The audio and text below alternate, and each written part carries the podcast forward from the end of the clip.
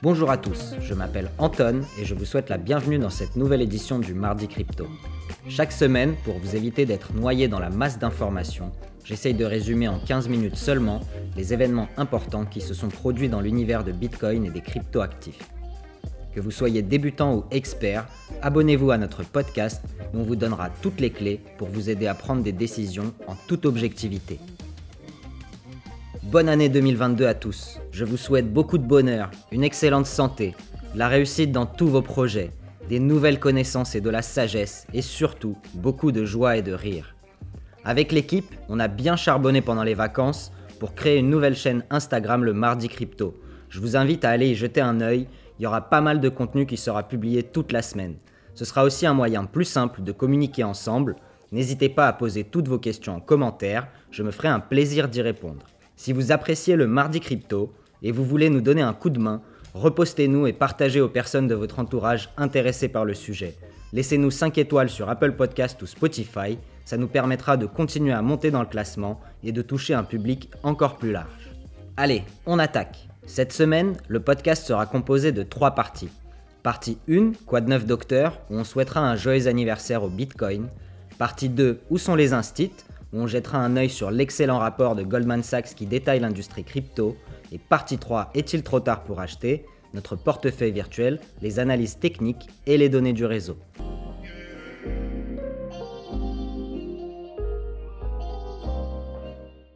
C'est parti pour la première partie. Cette semaine, on souhaite un joyeux anniversaire au Bitcoin.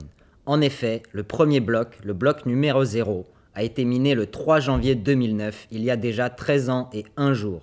Et les 50 premiers bitcoins ont été créés à ce moment par Satoshi Nakamoto lui-même. Beaucoup a déjà été écrit et publié sur le sujet, et je vous recommande encore une fois l'excellent documentaire de Rémi Forte sur Arte, que j'ai re-regardé ce matin avec grand plaisir pour la préparation de cet épisode. Je vous parle régulièrement de Bitcoin, car pour moi, Bitcoin est d'abord une innovation technologique très importante dont on a encore du mal à mesurer l'impact futur, comme ça a été le cas d'Internet dans les années 90, ou même de l'imprimerie, ou encore de l'électricité et du cinéma. Les frères Lumière eux-mêmes avaient dit que le cinématographe qu'ils avaient inventé ne fonctionnerait jamais. Bitcoin, c'est aussi une révolution dans l'histoire de la monnaie et de la conservation de la valeur dans le temps. Bitcoin est un peu comme une monnaie énergie. On en avait déjà parlé en détail dans l'épisode 11 sur la bonne monnaie que je vous invite à réécouter. Bitcoin m'a poussé à m'intéresser de beaucoup plus près au fonctionnement de notre monde, à la manière dont la valeur est échangée, et j'ai beaucoup appris, d'un point de vue économique, mais aussi historique et philosophique. J'ai été poussé à questionner mes connaissances et ma vision du monde. C'est une aventure de tous les jours vraiment passionnante.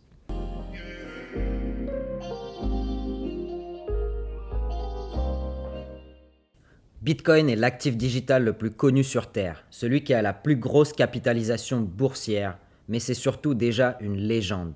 Il n'y a aucun autre coin qui possède autant d'histoire, autant de mystères que Bitcoin.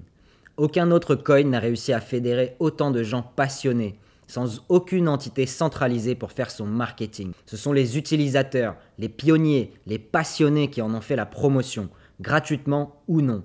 Ils ont éduqué et convaincu des millions de personnes pour faire émerger Bitcoin comme une classe d'actifs à part entière et un système financier alternatif.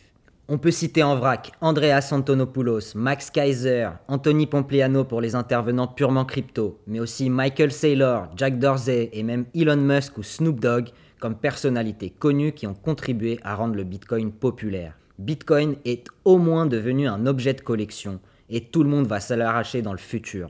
WAGME comme on dit dans la crypto, We are gonna make it, ou pour traduire, on va y arriver, ça va le faire.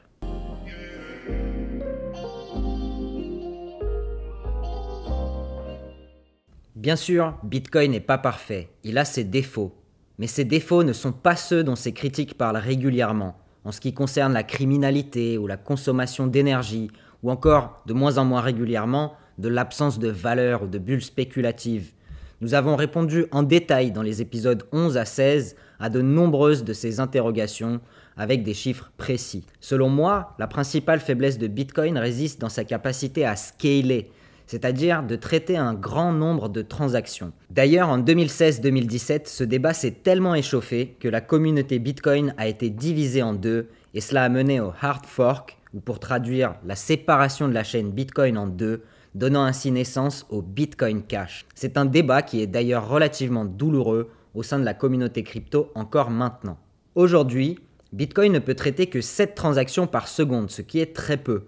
Pour devenir une monnaie mondiale, il devrait pouvoir traiter au moins autant de transactions que le réseau Visa ou Mastercard, qui fait plusieurs dizaines de milliers de transactions à la seconde. En l'état actuel des choses, ce n'est pas encore possible. Et c'est pour résoudre ce problème qu'ont été créées les autres différentes blockchains et notamment les stablecoins, mais aussi le Lightning Network, le réseau de niveau 2 qui permet de réaliser des transactions hors du réseau Bitcoin. Enfin bref, pour finir, en attendant de pouvoir être utilisé comme monnaie, Bitcoin est aujourd'hui en passe de devenir une réserve de valeur digitale au même titre que l'or, et pour certains supérieur même à l'or, car la rareté digitale est quelque chose que ce monde ne connaissait pas encore. Que ce soit moi qui le dise ou le PDG de Google Eric Schmidt, ça n'a pas d'importance. Bitcoin vit sa petite vie, attire de plus en plus d'utilisateurs et pose son bloc toutes les 10 minutes.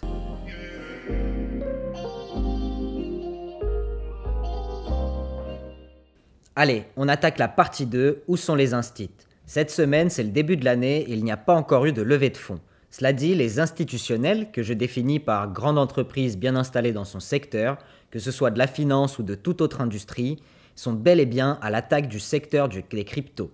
Si certains, comme la société MicroStrategy dirigée par Michael Saylor, continuent mois après mois à acquérir du Bitcoin pour le mettre en trésorerie selon une logique d'investissement programmée, certaines autres sociétés attaquent le marché du DeFi, du gaming et des NFT. On pourra citer dans les récentes initiatives Adobe avec une intégration de la protection de la propriété digitale directement dans Photoshop, mais aussi Visa et Mastercard dont nous avons parlé dans les précédents épisodes, et plus récemment Samsung qui annonce qu'ils ont créé une télé qui pourra afficher des NFT et HM qui crée une boutique virtuelle dans le metaverse. Bon, pour les deux derniers, l'utilité reste encore relative.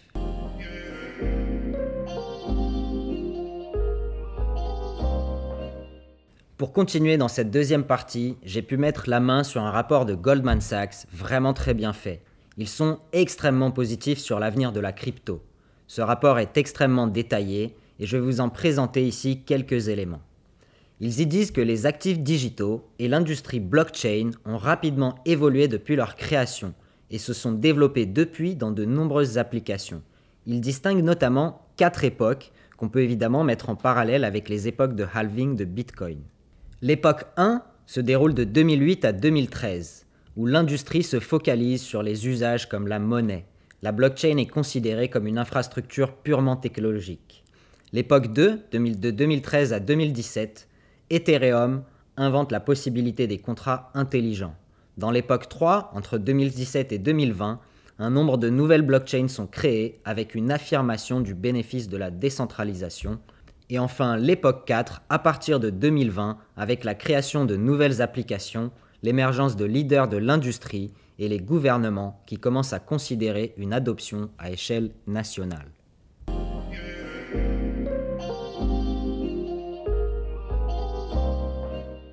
Goldman nous dit également différentes choses sur cette nouvelle époque 4 qui est pour eux vraiment différente des précédentes, notamment parce que, d'une part, Bitcoin est largement reconnu comme une classe d'actifs à part entière que ce soit chez les institutionnels ou les petits porteurs. Ethereum a amélioré son efficacité et sa capacité à scaler, c'est-à-dire d'augmenter le nombre de transactions, et facilite énormément l'univers de la finance décentralisée, dit DeFi. Des volumes d'échanges records sur les échanges, menés par une hausse généralisée des marchés crypto en général, et une augmentation du poids des stablecoins pour les paiements et les applications financières. Il y a également, durant cette époque, la chasse au rendement qui a mené la croissance de la finance centralisée, CeFi, et la décentralisée, DeFi. Petite note de la rédaction, on a créé sur Instagram un tableau qui compare les univers de finances traditionnelles et de finances crypto selon les sources de la Banque des règlements internationaux, qui est très intéressant si vous voulez aller plus loin sur le sujet. Et pour finir, Goldman mentionne évidemment la croissance exponentielle des NFT. Goldman surenchérit même en disant que l'industrie blockchain sera un catalyseur d'évolution et de transformation pour les différentes industries. De la même manière que Spotify et Apple Music ont transformé l'industrie musicale De la même manière qu'Amazon a révolutionné la manière d'acheter et de la même manière que les startups des technologies financières ont transformé l'industrie financière, l'innovation technologique de la blockchain, en créant l'idée de propriété digitale, va révolutionner le système financier. Bon, Goldman disait l'opposé encore en juin 2021 en mentionnant que le Bitcoin n'était pas une classe d'actifs selon eux. Visiblement, le vent a tourné.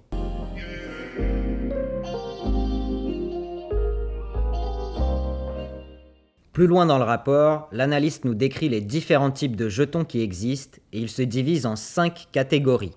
Catégorie 1, les crypto-monnaies pures, dans lesquelles il classe uniquement Bitcoin, considéré comme une réserve de valeur et un moyen d'échange. Deuxième catégorie, les jetons utilitaires, Ethereum, Binance, Filecoin par exemple, qui facilitent les services additionnels comme les contrats intelligents, les dApps ou la vérification d'identité, etc.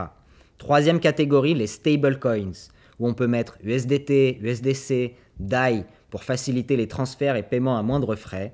Quatrième catégorie, les NFT, où on peut citer Axie Infinity, Decentraland, qui représentent de la propriété digitale d'un bien.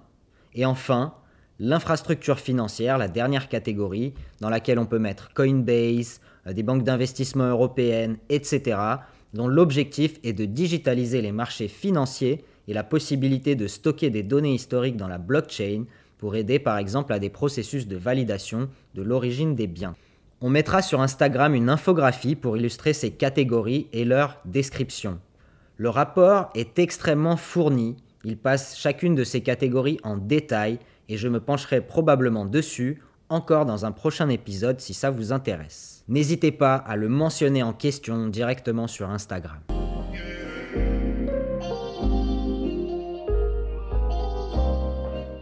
On termine cette partie avec les 7 opportunités qui se présentent grâce à la blockchain pour les services financiers traditionnels.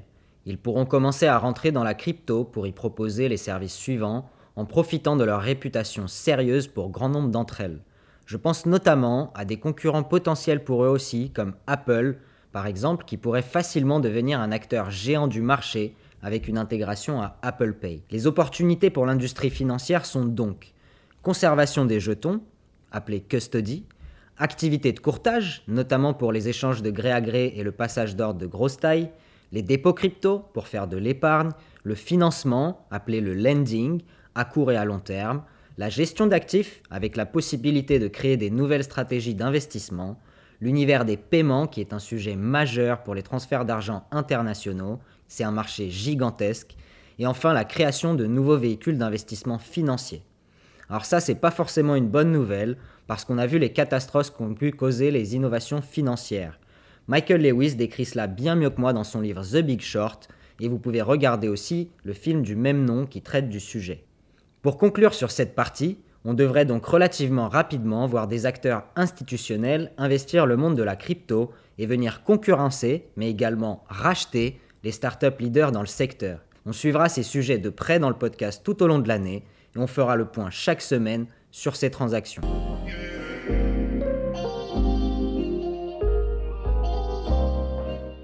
On passe maintenant à la partie 3, est-il trop tard pour acheter avec un point sur l'investissement programmé et les analyses? Je rappelle que l'investissement programmé ou les 20 euros du mardi crypto sont une expérience d'investissement virtuelle et ne sont pas un conseil d'investissement.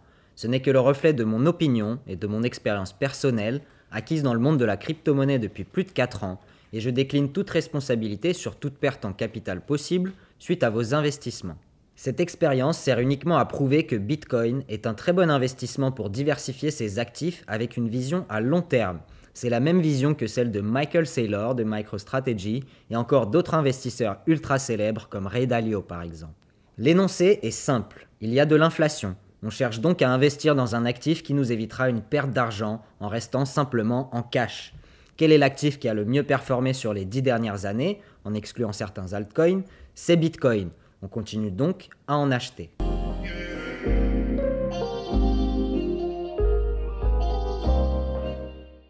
Cette semaine, le Bitcoin a encore baissé. Évidemment, c'est triste de regarder son portefeuille fondre comme neige au soleil.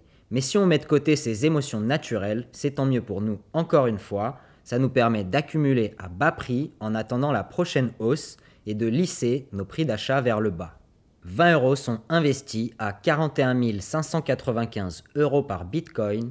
On obtient en échange 48 117 Satoshi ou 0,00048117 117 Bitcoin. La performance du portefeuille depuis la création en juillet.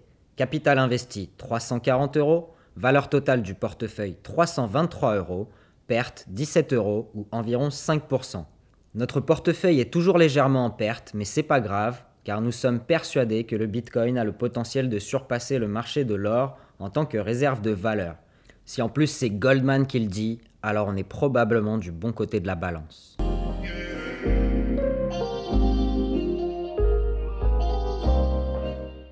On passe maintenant à l'analyse du marché de crypto-finance AG qui a publié hier une analyse concernant ses prévisions pour le marché en 2022. Ils nous disent que selon eux, 2022 sera l'année des actifs productifs et des protocoles qui pourront supporter l'arrivée de nouveaux traders et investisseurs en recherche de retour sur investissement sur leurs jetons. Ils pensent également que 2022 sera l'année de la première vague d'adoption de la DeFi par les petits porteurs. Ils gardent aussi un œil sur les flux institutionnels et selon eux, il est inévitable qu'il augmente en 2022. Cependant, les investissements seront principalement dirigés sur une petite poignée de jetons, les majeurs.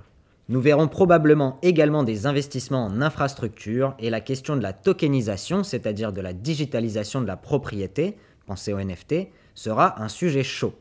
Je n'ai pris ici que quelques extraits de leur dernier rapport et vous pourrez retrouver tous les liens dans le transcript dans la newsletter.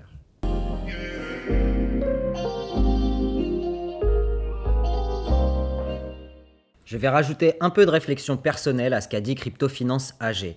J'ai discuté avec certains amis qui travaillent dans le monde de la finance traditionnelle, de la banque privée, des sociétés d'infrastructure ou même des artistes et des personnes lambda.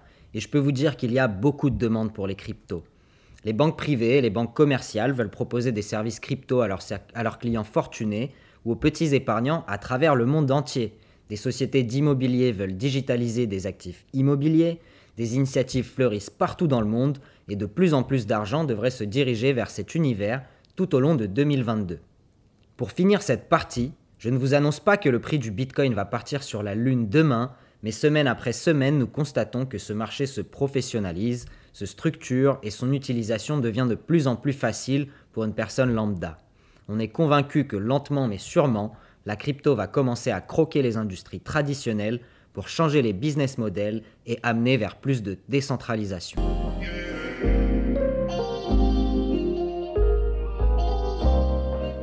Y a un dernier rapport dont je veux vous parler cette semaine, c'est celui de Week on Chain de Glassnode. Il note un manque d'activité sur le réseau en ce début d'année. Les bitcoins continuent de migrer vers des portefeuilles illiquides ou dormants, alors que les données plus cycliques pointent vers un environnement plutôt baissier, ce qui nous donne des indications confuses. En général, la tendance haussière est caractérisée par une demande accrue pour l'inclusion de transactions dans les blocs, alors que les bitcoins sont achetés, vendus et transférés à de nouveaux propriétaires. A l'inverse, les tendances baissières se caractérisent par une baisse du nombre de nouveaux portefeuilles, une baisse du nombre de transactions et une plus faible utilisation du réseau. Cette combinaison aujourd'hui de signaux haussiers et baissiers que nous pouvons voir nous laisse penser à une consolidation des prix autour de ces niveaux pour le début de 2022. Le nombre d'adresses Bitcoin est un bon indicateur pour mesurer la demande de Bitcoin à long terme. 7,5 millions de nouveaux portefeuilles Bitcoin ont été créés, ce qui est une augmentation de 25% par rapport à l'année précédente. Il y a également actuellement près de 40 millions d'adresses Bitcoin individuelles et on peut voir une croissance constante depuis le dernier pic de 2017. Je m'arrête là pour les analyses de Glassnode. Leur rapport cette semaine est extrêmement dense et je vous invite à aller le consulter directement.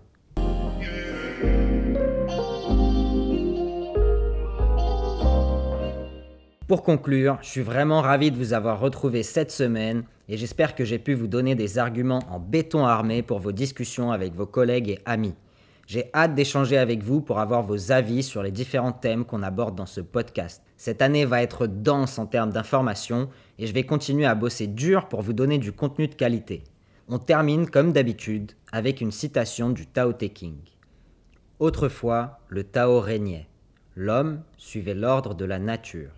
Puis il advint une époque où le Tao fut oublié, et ce fut alors l'ère de la justice des hommes. Puis ce fut l'époque de l'intelligence et de l'habileté, et les ambitions ne connurent plus de bornes. La paix quitta les familles. Mais c'est dans l'adversité que se révèlent les fils respectueux. L'État sombra dans le désordre, mais c'est pendant l'anarchie que surgissent les serviteurs loyaux. Ainsi, le Tao est toujours près de l'homme pour le secourir.